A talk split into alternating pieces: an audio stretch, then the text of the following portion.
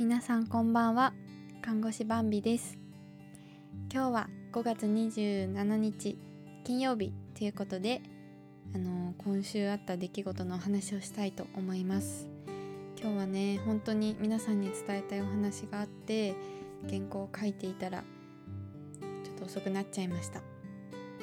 タイトルは私が感動したブルースターさんのお話ということです。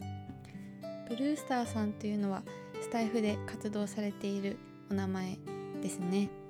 その方に関連してとても感動した出来事があったのでお伝えしたいなと思いました。最近私が第277回病棟看護師が突然 ICU で夜勤をした話というのを放送でお話ししました。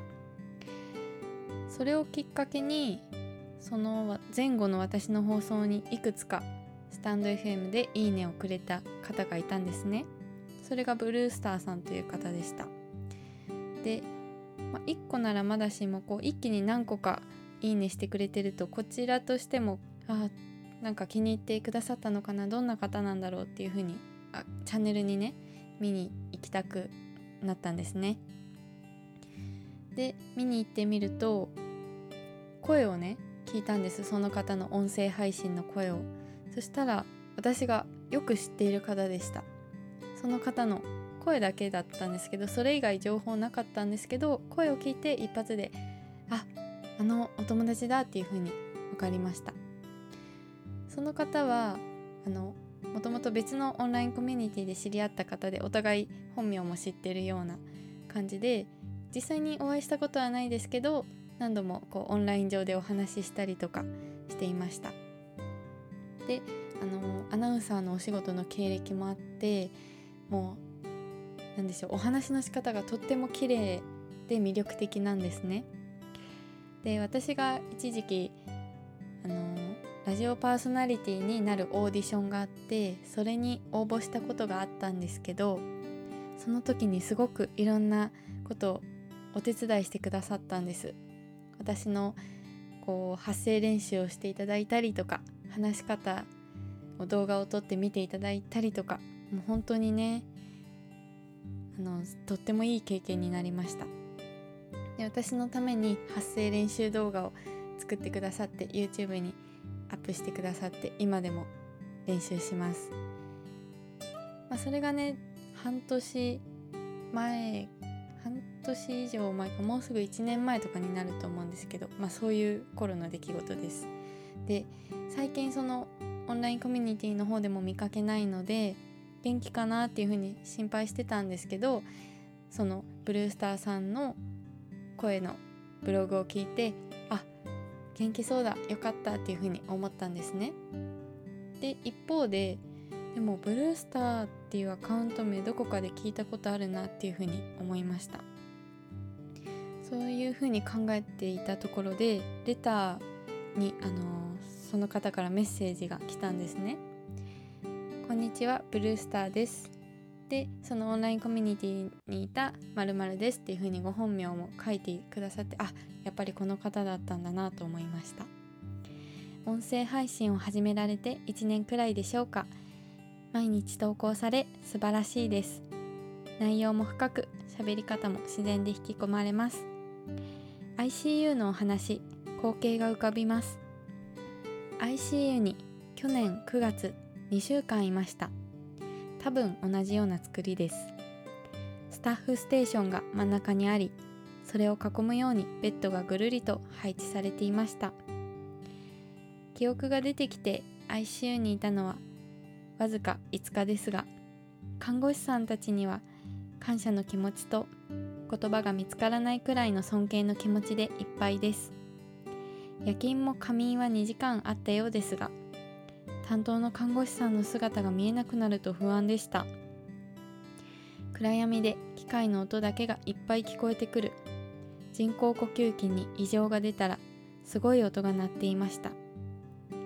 一般より深い関わりがあったので ICU の看護師さんたちの優しい眼差しと命を一生懸命つないでくれた姿は決して忘れません。バンビさんも体と心に気をつけてお仕事音声配信その他プライベートも目いっぱい楽しんでくださいね。というメッセージをいただいたんです。これを読んで私はえちょっと待ってブルースターさんってもしかしてっていう風に思ったんですね。あのこのお話もとても衝撃のお話でその上温かいメッセージをくださってわあ嬉しいと思ったんですけどそのブルースターさんあそういえば私がスタイフ始めて初期の頃に「いいね」とか確かコメントもしてくださった方だったなと思ったんですね。で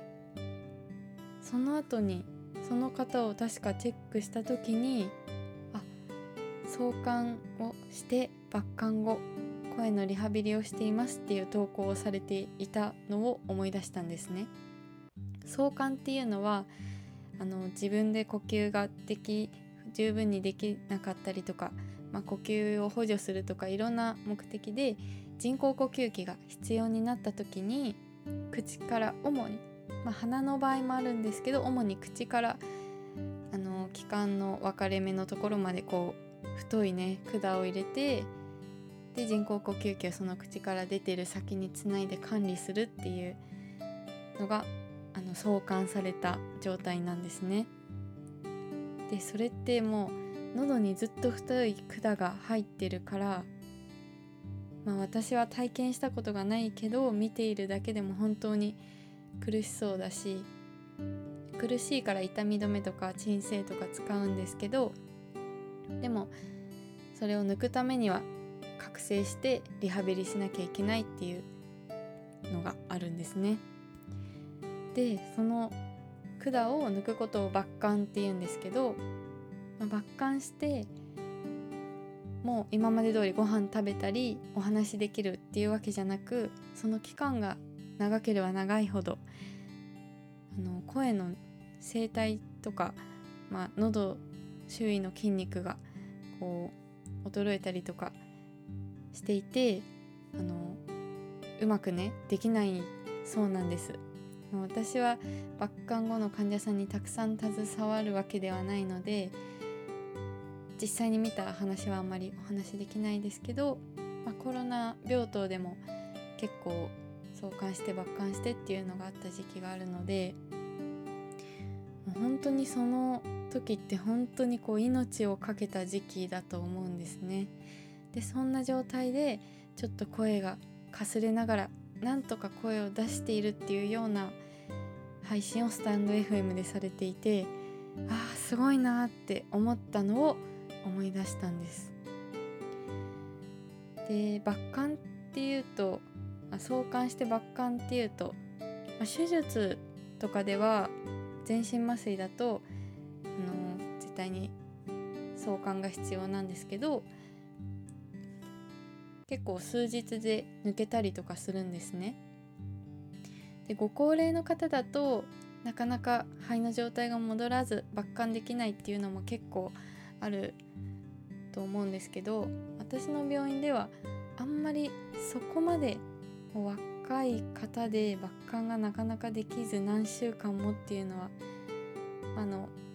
私は直接あまり関われてないからあれですけど、まあ、そんなにないんじゃないかなと思っていて創刊して抜刊してでもそれまでの期間に2週間あってっていうのは本当にすごい大変な期間を乗り越えられた上でスタンド F もしてたんだなっていうふうにました。でその時はそんな風にかすれてなんとか出してる声だったんですけどその私が今回聞いてああのお友達のあの方ねっていう風に分かるぐらい本当に全然違和感ないぐらいに声の状態が戻っていたことにこうつながったんですね頭の中で。そしたらもうそれまでの期間どんだけ頑張ってリハビリしたかっていうのが、まあ、想像ですけど浮かんで期間としては、えー、そのリハビリ配信が9月だったから8ヶ月ぐらい経ってるのかなと思うんですけどそこで本当に頑張ってリハビリされたんだなって思うとすごい尊敬する気持ちと感動する気持ちが溢れてきました。そしてそんなあの病気になってしまってで ICU 過ごして一般病棟でもリハビリして今もリハビリしているっていう大変な期間を超えてもまた私を応援してくださっているっていうことに本当にありがたいなと思いました。これからあのブルースターさんの配信を聞いているとやっぱりそんな生死をさまようような経験をしたからこその発信をしたいなっていうのが伝わってくるので私以上にこう医療を受けるっていうことはねきっと伝え皆さんに伝わるんじゃないかなと思うのでその発信をとても応援したいなと思っています。そしてこんな素敵なご縁に感謝しましたし改めてブルースターさんのことを尊敬しました。ちなみにあのレターのご紹介とかねアカウント名のご紹介は許可を取らせていただいています。